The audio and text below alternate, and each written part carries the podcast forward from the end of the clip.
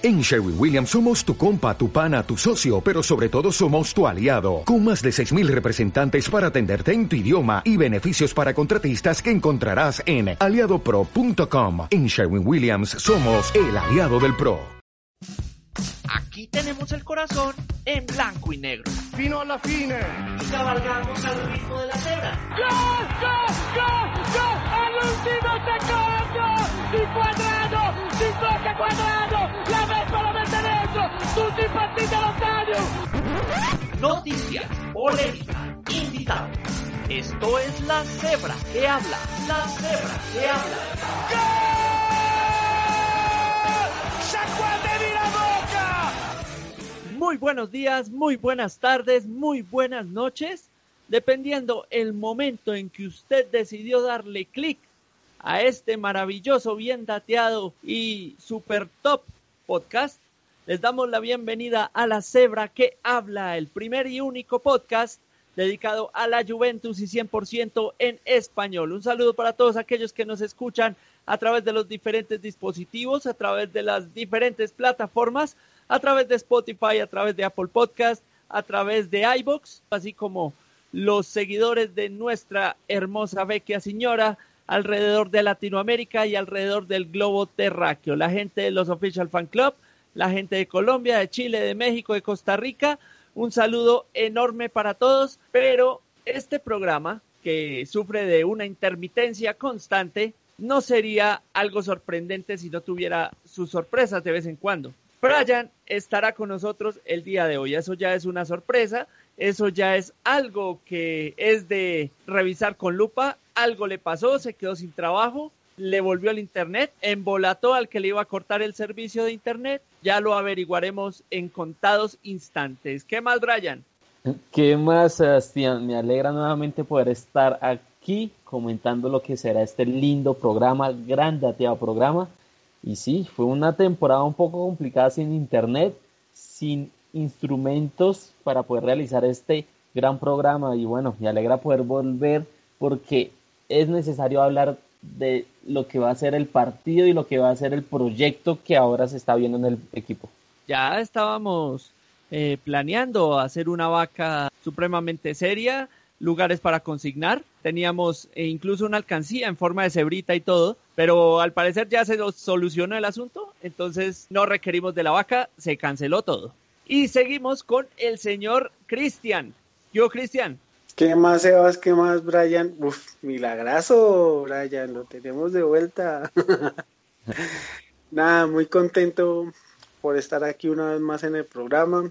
Vamos a hablar sobre este partido raro que hubo hoy frente a la Roma y actualizarnos un poquito de, de mercado y de noticias. Así como lo decía Cristian, en el programa de hoy vamos a hablar sobre el partido que se disputó en el Olímpico de Roma, partido que terminó 2 a 2, partido bastante intenso en momentos, bastante enredados en otros, que nos dio, digamos, una probadita muchísimo más grande de lo que es este esquema que quiere plantear Andrea Pirlo, de estas variaciones en el mismo esquema y que nos puede traer de aquí en adelante todo esto. Así que vamos a un pequeñísimo corte y vamos con lo que fue el partido aquí en esto que es la cebra que habla. Esto es La Cebra que habla. La Cebra que habla. Fino alla fine. A ver, cosas. Va Cristiano, va Ronaldo. ¡Gol! ¡Gol! De la Juve. eh, cuando falta experiencia, ojo acá. Viene el centro. Entró Cristiano. Gol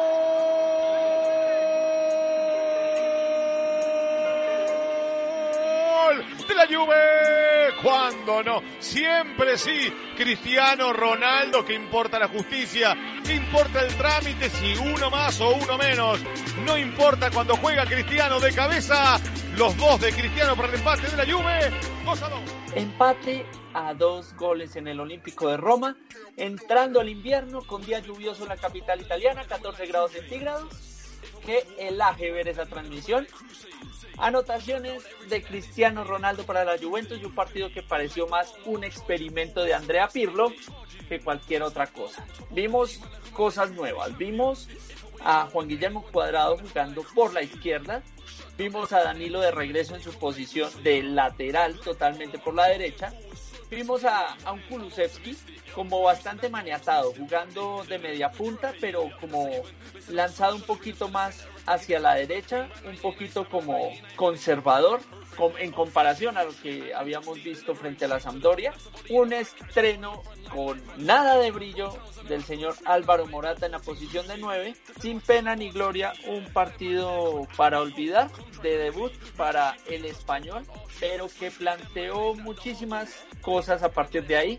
Vimos eh, muchas variaciones en el esquema y sobre todo vimos algunas deficiencias eh, en la parte de marca para la Juventus el día de hoy. ¿Usted cómo lo vio, Brian? Bueno, la verdad fue un partido bastante complicado, una cancha muy difícil. La verdad, recordemos que siempre es una cancha que nos genera problemas, ya sea enfrentando a la Roma o a la Lazio. Recordemos la formación rápidamente, jugamos con un 4-4-2. Chesney en la portería, línea de 4 con Danilo, Onucci, Chiellini Cuadrado, la línea que se venía manejando. Kulusevski, Rabiot, McKenny, Ramsey, Morata y Ronaldo en el ataque. Prácticamente, a diferencia de cambio de Morata, es el equipo que repitió la, la, victoria entre la Sampdoria. En el papel se veía que el 4-4-2 era muy buena opción, partiendo desde que la Roma jugaba con una línea de 3 y que tenía el mediocampo también eh, poblado. ¿Qué fue lo que eh, ocurrió? La Roma se replegó demasiado atrás prácticamente defendía con los con nueve jugadores y Checo únicamente estaba en la punta de ataque solo para contragolpear.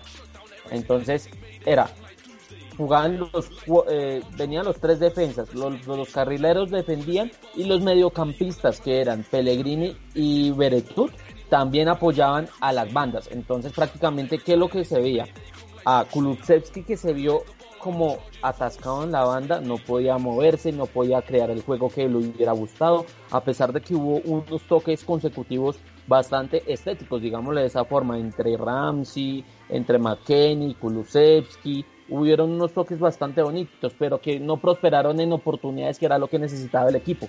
Entonces fue como que intentar buscar la combinación de una caja fuerte que no lo íbamos a encontrar en los 90 minutos y que lo más probable era que nos iban a, contra, contragolpear. Y se vio justamente en el final del primer tiempo, que es va a ser la tónica durante toda la temporada, o bueno, gran parte de la temporada. El equipo se vio como muy, muy enredado y todo cambió. Aparentemente teníamos el mismo equipo y solamente una variante que era tener a Álvaro Morata al frente y la otra variante era que no teníamos ya a Frabota por, por la zona izquierda como lateral porque allá estuvo cuadrado. Pero ese pequeño detalle del 9 de área cambió todo el esquema y cambió todo con respecto a lo que habíamos visto eh, frente a la Sampdoria. Por eso decía yo que parecía un experimento, porque decíamos, esquema totalmente ofensivo y totalmente ganador, con el que se enfrentó a Sampdoria y efectivísimo. Al entrar Álvaro Morata en esa falta de ritmo en la posición de 9, prácticamente los mediapuntas, tanto Kulusevski como Cristiano Ronaldo, digamos que limitaron su campo de acción hasta el borde de área. No pasaban de ahí. ¿Qué hacían contra la Sampdoria? Alternaban la posición de 9 y se movían las marcas. Arrastraban las marcas el uno en el otro y todos tenían apoyo del mediocampo. Claro, McKenny iba para el frente, Rabiot iba para el frente. Teníamos obviamente Kulusevski que hacía las diagonales. Teníamos jugadores bastante interesantes como Aaron Ramsey que iba y volvía, iba y volvía, hablábamos de los recorridos tan largos que hacía el galés, pero tenían con quién conectar, porque siempre había alguien en la posición de nueve arrastrando las marcas y dejando libres los, los costados para que, digamos, encontrara un espacio de remate para una oportunidad ya fuera de Kulusevski, ya fuera de Rabiot de media distancia, ya fuera de McKenny de media distancia digamos que se hallaban todos esos espacios. En esto no. Tenemos a Álvaro Morata en el centro, no se mueve de esa posición, se queda metido entre los centrales, no aparece, hace una o dos diagonales importantes durante todo el partido y prácticamente bloquea todo. Cuando sale Álvaro Morata, ya se empieza a ver un cambio, ya se empieza a ver muchísimo más incisivo a Ronaldo hacia el, eh, hacia el frente, haciendo esas diagonales, y se ve a Kulusevski también muchísimo más activo hacia el frente. Entonces digamos que con la salida de Morata se desbloquea ese ataque, ese ataque que se tenía por los costados y digamos que ya pasando a la parte de lo que fue el actuar del medio campo, también vimos algunas fallas, sobre todo en la parte de marca, porque vimos a un sobre revolucionado Adrián Rabiot el día de hoy, pero súper, súper revolucionado. Estaba entrando a destiempo, estaba entrando con mucha fuerza, estaba entrando sin medir las consecuencias que ya tenía una tarjeta amarilla encima. Hoy no fue el día de Adrián Rabiot. Expulsión y la mano penal en el área totalmente de él. Entonces, digamos, son esos, esos días nefastos que tienen los jugadores. Pero hizo falta, muchísima falta, ese Adrián Rabiot que vimos frente a la Sampdoria. ¿viste? La verdad, el partido fue muy raro. Yo creo que nos perdonaron mucho también la Roma. Creo que ese 4-4-2 que se planteó no, no favoreció el equipo por varias razones. Cuadrado por izquierda se le notó un jugador muy incómodo. Eh, él ya en una ocasión había jugado ahí por necesidad, pero no fue, digamos, que un partido completo, sino que una o dos ocasiones yo lo he visto jugando por, por la izquierda, pero no se le notó mm, esa comodidad, no se le notó ese fluir. En la parte que plantea, digamos que Pirlo, con Kulusevski en la banda derecha y Ramsey en la banda izquierda, pierde mucho equilibrio. Creo que en este momento entendí el equilibrio que tanto hablaba Sarri, que es que uno no puede poner tantos jugadores ofensivos porque no hay quien defienda. Claramente el equipo se partió uno ve los primeros minutos y se veía el equipo completamente desconectado. Se veía uno a McKinney y a Rabiot solos y Ramsey, Kulusevski, Morata y Ronaldo, los cuatro arriba. Entonces había una desconexión y el equipo dejaba muchos espacios. El espacio de Kulusevski o el de, Ramsey, ahí aprovechaba la Roma muy fácilmente. Morata, pues ya ustedes lo han dicho, yo creo que también opino lo mismo, no, no, no aporto mucho al equipo. Realmente creo que Pirlo falló en elegir los jugadores, porque pues yo mirando la, la formación, lo que sí pudo hacer con estos jugadores en vez de un 4-4-2, pudo haber sido un 4-3-3, pero entonces utilizando a Ramsey como media punta, Ronaldo en banda izquierda, Kulusevski más adelantado en banda derecha y dejar a Morata como 9 solo pero realmente falló, me pareció que falló lo de lo de Rabiot. Fue algo que también, obviamente, pues sí, él ya tenía una amonestación, estaba entrando mal, pero creo que Pirlo también falló en no haberlo sacado. Si ya se está dando cuenta que el jugador estaba teniendo errores, no entiendo por qué sacó a McKenny y no sacó a Rabiot sabiendo que ya tenía una amarilla y que podía arriesgar el, el partido. Entonces al final yo creo que sacamos muy barato ese, ese punto. La Roma desperdició mucho. Chesney hizo su labor. Entonces, al final yo creo que falló. Yo no sé por qué no puso a, Fra, a Frabota desde un inicio. No, no, créame que en este momento no entiendo. Todos pensábamos que Frabota iba a ser de titular. Lo más Eh, de, es que hecho, pensó... de hecho, la prensa ya daba, daba a Frabota como, como repitente en esa posición y le fue a dar fue unos minutos al final en donde se vio como que el joven llegó con muchísima soltura al área y encarando, encarando la defensa y digamos haciendo de pivote con ese balón aguantando la marca. Eso lo hizo perfecto en unos minutos porque como usted lo decía, cuadradito por izquierda no, él no, él, él hace las cosas por derecha, por izquierda se ve supremamente incómodo y ni siquiera se atreve a llegar a línea final. O sea, llega como a tres cuartos de cancha, se frena ahí y busca con quién tocar, porque no es de los jugadores que por esa zona, bajo carrera, meta un centro al área a ver qué pasa. No, no, no lo hace. Entonces por eso digamos que se nos hizo muy extraño. La verdad, Maurota, para mí, yo creo que Pirlo no lo vio de pronto con la capacidad más bien de pronto mental, de concentración, para un partido de, digamos, tan alto calibre. Sí lo querrá ir probando, pero de pronto habrá probado con Cuadrado en esa zona y se quiso, o sea, quiso ser un poquito más conservador en ese sentido. Dijo, no, Cuadrado puede asegurar los pases, pueda defender mejor, pero prácticamente en el, en, el, en el terreno de juego no se vio de pronto lo que él tendría planeado para ese partido, porque sí se notaba que habían unos destellos de, de cosas que tenían en mente, pero se podría decir que no funcionó. Te preparas para el examen, estudias y lo repruebas con un cero. Muchas gracias. Vuelva pronto. Ah, eso fue el partido para mí decirle. Y ahí, no, no, perdón, no, sacó cero, sacó cinco. Sacó cinco de diez y, y, aprobó con, con Así fue. bueno, digamos que digamos que unas décimas menos viene siendo la, la ubicación de Danilo en su posición antigua, que horrible partido jugó Danilo, más allá que haya hecho el centro con el que CR7 se volvió a levantar, así como el partido frente a Sampdoria en la temporada pasada. Se elevó como dos metros a los supercampeones y cabeció. Fue como el primer centro acertado en, en lo que lleva Danilo en el equipo.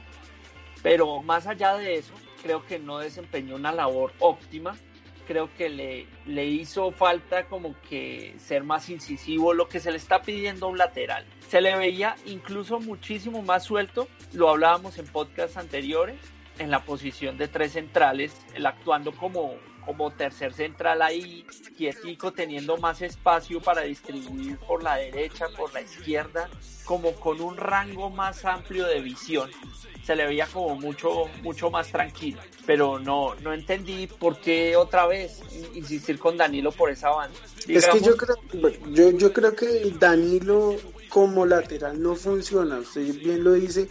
Yo creo que insistir en que Danilo siga en esa posición, yo creo que debe poner sí o sí a cuadrado en esa posición cuando va a utilizar cuatro defensas, pero lógicamente sí o sí el, el central, el tercer central cuando se va a jugar con línea de tres tiene que ser Danilo. Es que, es que, es que este pobre hombre en banda es un desastre.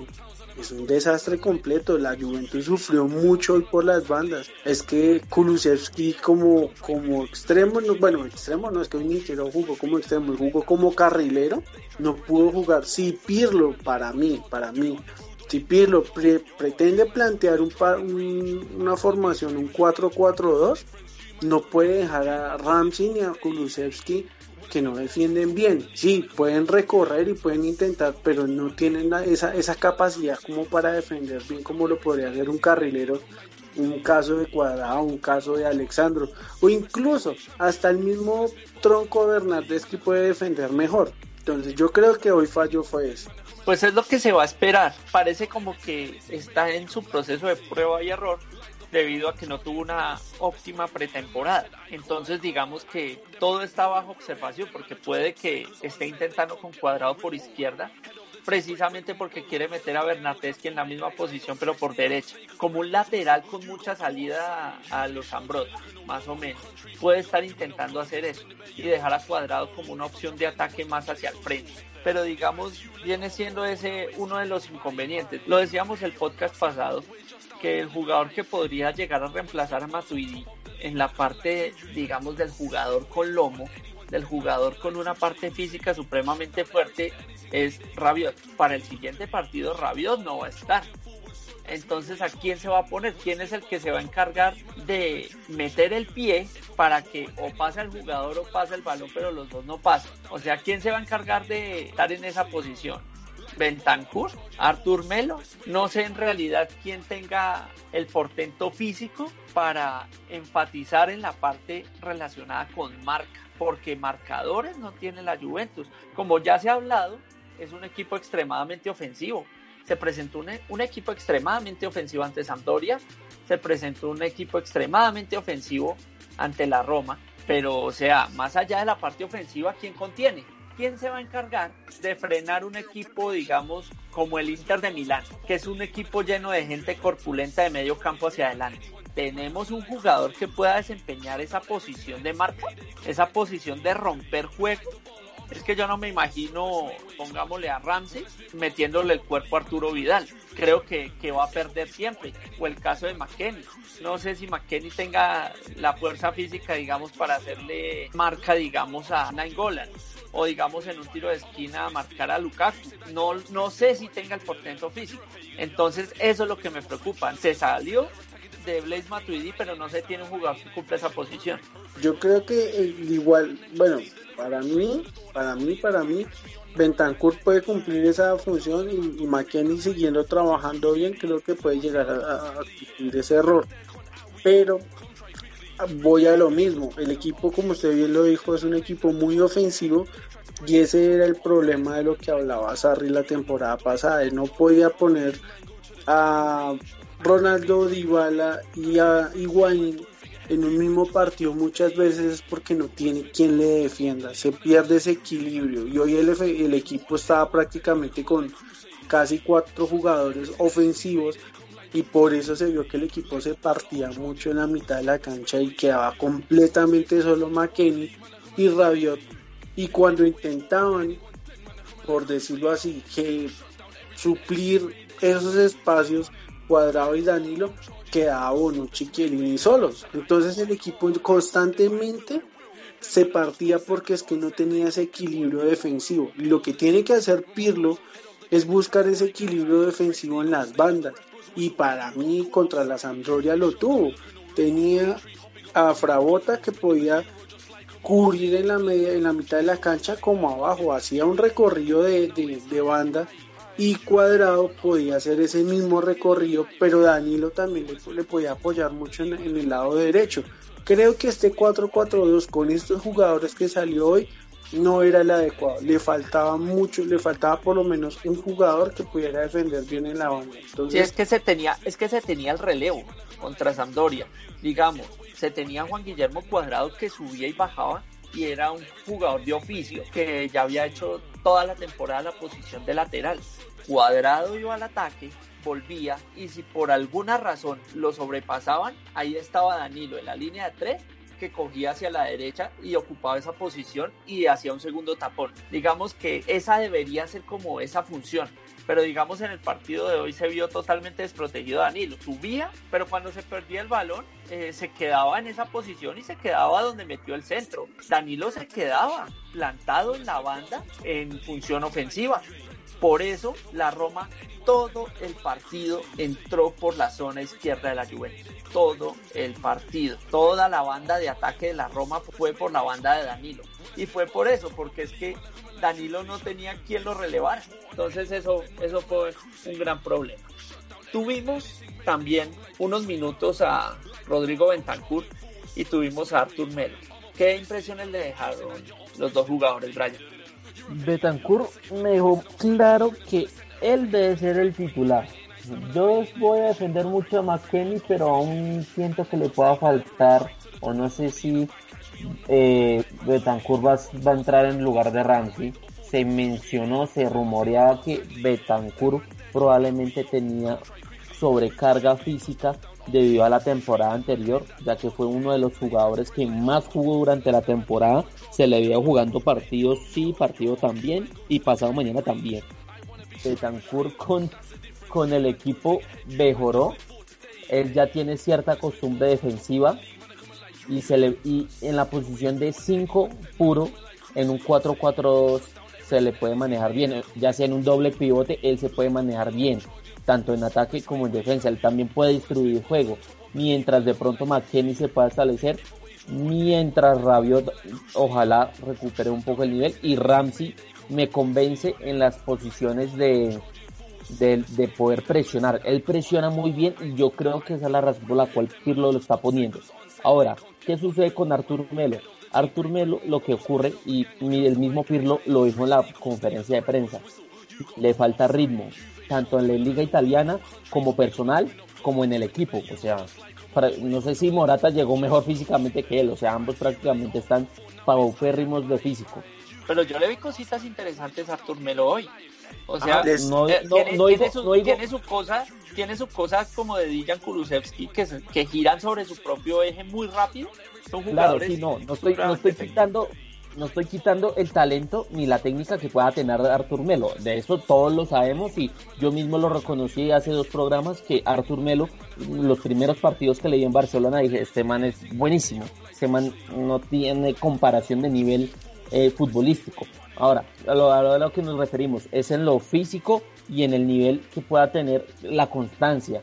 Él puede llegar a ser el otro titular para mí que pueda ayudar a crear el juego que tanto necesite. Y el, el equipo porque hay veces que se traba un partido eh, eh, por ejemplo este partido hubiera sido mejor. Un ejemplo sin McKenny poniendo en lugar a, a Arthur en un nivel normal claro está porque en partidos tan trabados suele ser a veces un pase filtrado o un, un Dybala en el ataque. Hubieran destrabado los partidos de una mejor forma pero siento que esto es lo que le faltó a la Juventus el día de hoy pero me genera bu- buenas sensaciones que Arthur pueda hacer estas, estos destellos de calidad, al igual que Kulusevski, que puedan de pronto un momento de, eh, deslumbrar un pase, eh, una jugada de tres toques, un taco, porque vimos muchísimo eso hoy. Bueno, yo les tengo unos daticos aquí del debut de Arthur. Bueno, jugó 32 minutos, tuvo 34 toques de balón, el 93% de acierto en los pases, un pase clave y 3 de 4 de los ganados. ¿Qué opinan de eso? Saludos, no mentiras. Ahí está lo que les comentaba.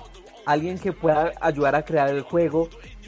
Físicamente no está mal dotado, no tampoco es un palito de, de nada, un palillo de pincho, no, él tiene físico también, pero lo que les digo, necesita recuperar el ritmo, necesita tener partidos y yo creo que dentro de poco vamos a seguir viendo más, más participaciones de Arthur en el equipo.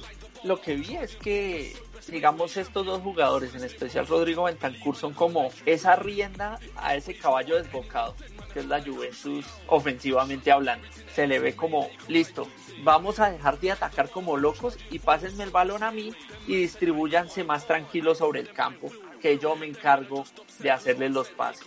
Yo me encargo de distribuir, quedémonos tranquilos. Yo lo vi así. Son como dos jugadores como más estables. Les hago la pregunta de manera más directa.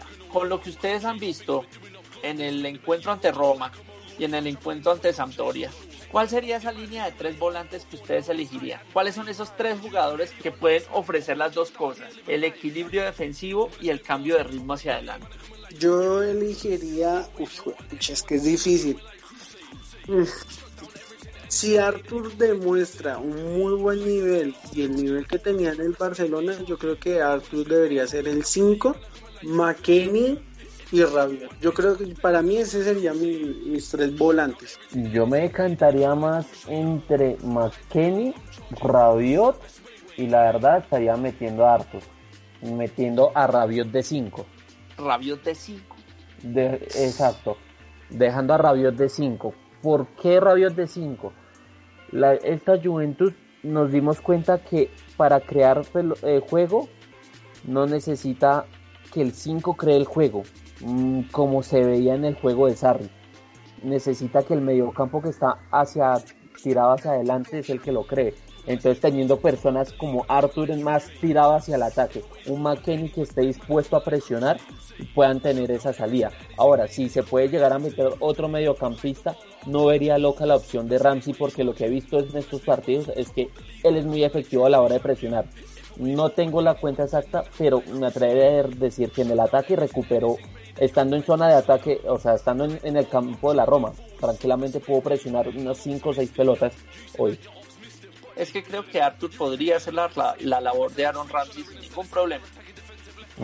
Cuando empiece como a tomar un poquito más de físico, creo que puede hacer ese trabajo de ida y vuelta. Y uno está más entero que el otro, porque sabemos que Aaron Ramsey en cualquier momento se desarma, se le caen las piernas.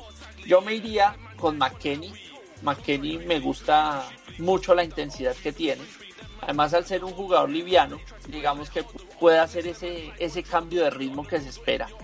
Y obviamente tiene a su socio desde el primer partido, que es Adrián Rabiot. Esos dos tienen que ir siempre. Siempre tienen que estar ahí. En la posición de 5 me voy con Rodrigo Bentancur. Me parece que, que, es un jugador que primero se ha ganado el puesto y segundo me parece que puede dar mucha más estabilidad. Porque me parece que Artur es un jugador que tiende más a irse hacia adelante, no a quedarse estático en la línea central. Y si el 5 sale corriendo hacia adelante, atrás quién va a marcar. Vamos a quedar en inferioridad numérica en un contragolpe.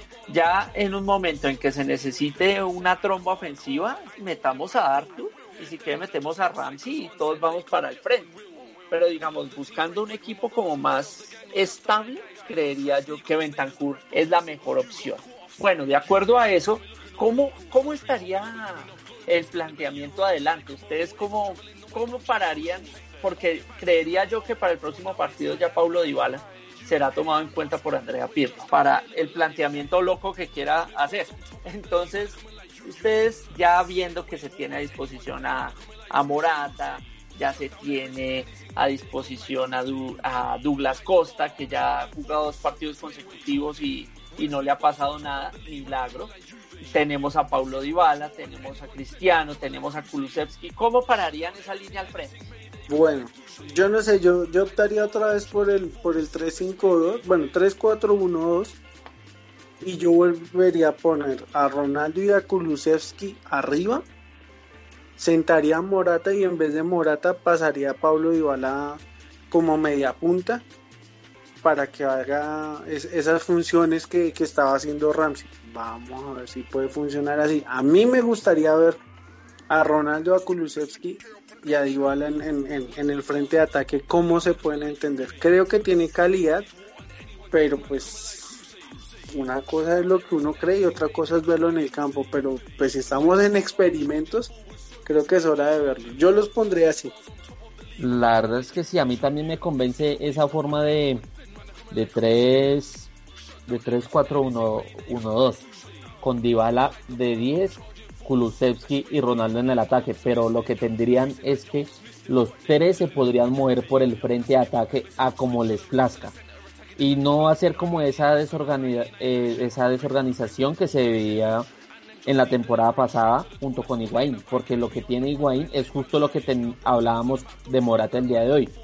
Él se va a quedar en esa posición estático y muy pocas veces se va a mover.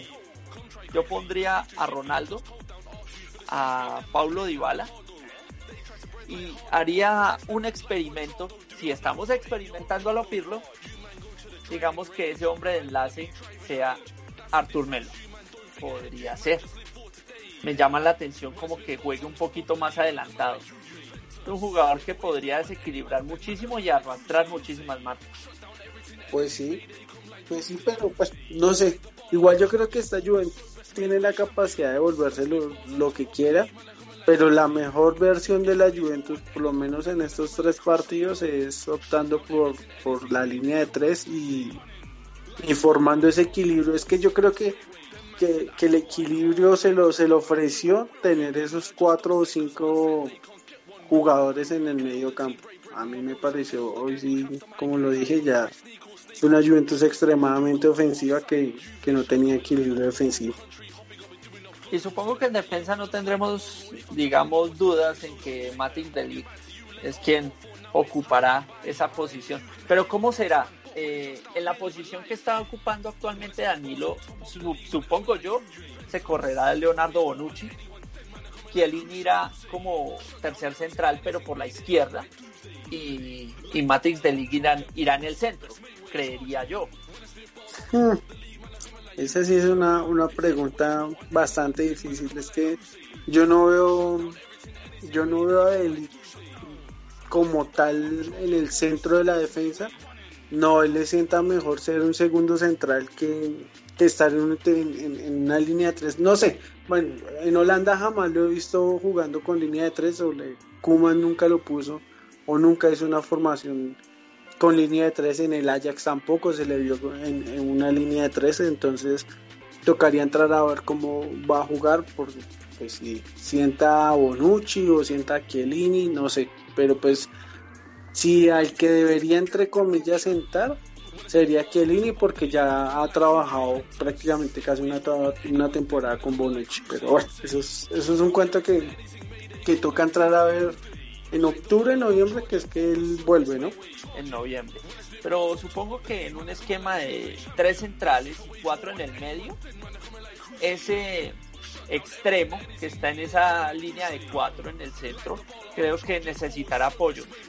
Y entre Bonucci y Delic, creo que Delic es muchísimo más rápido como para cubrir la posición de cuadrado si le gana en la espalda. Esto es la cebra que habla, la, cebra, que, habla. Fino alla fine. Y hasta aquí llega el programa del día de hoy. Partido frente a la Roma, partido 2-2, partido interesante, partido que nos desconcertó en ciertos momentos, partido que nos emocionó en otros momentos y como ya lo decía anteriormente, estoy seguro que Andrea Pirlo se vendrá con cosas muchísimo más extrañas de aquí en adelante, así que no será ni el primero ni el último partido que hagamos diferentes hipótesis con respecto al planteamiento. Por ahora los dejamos. Hasta luego, Brian. Gracias por venir.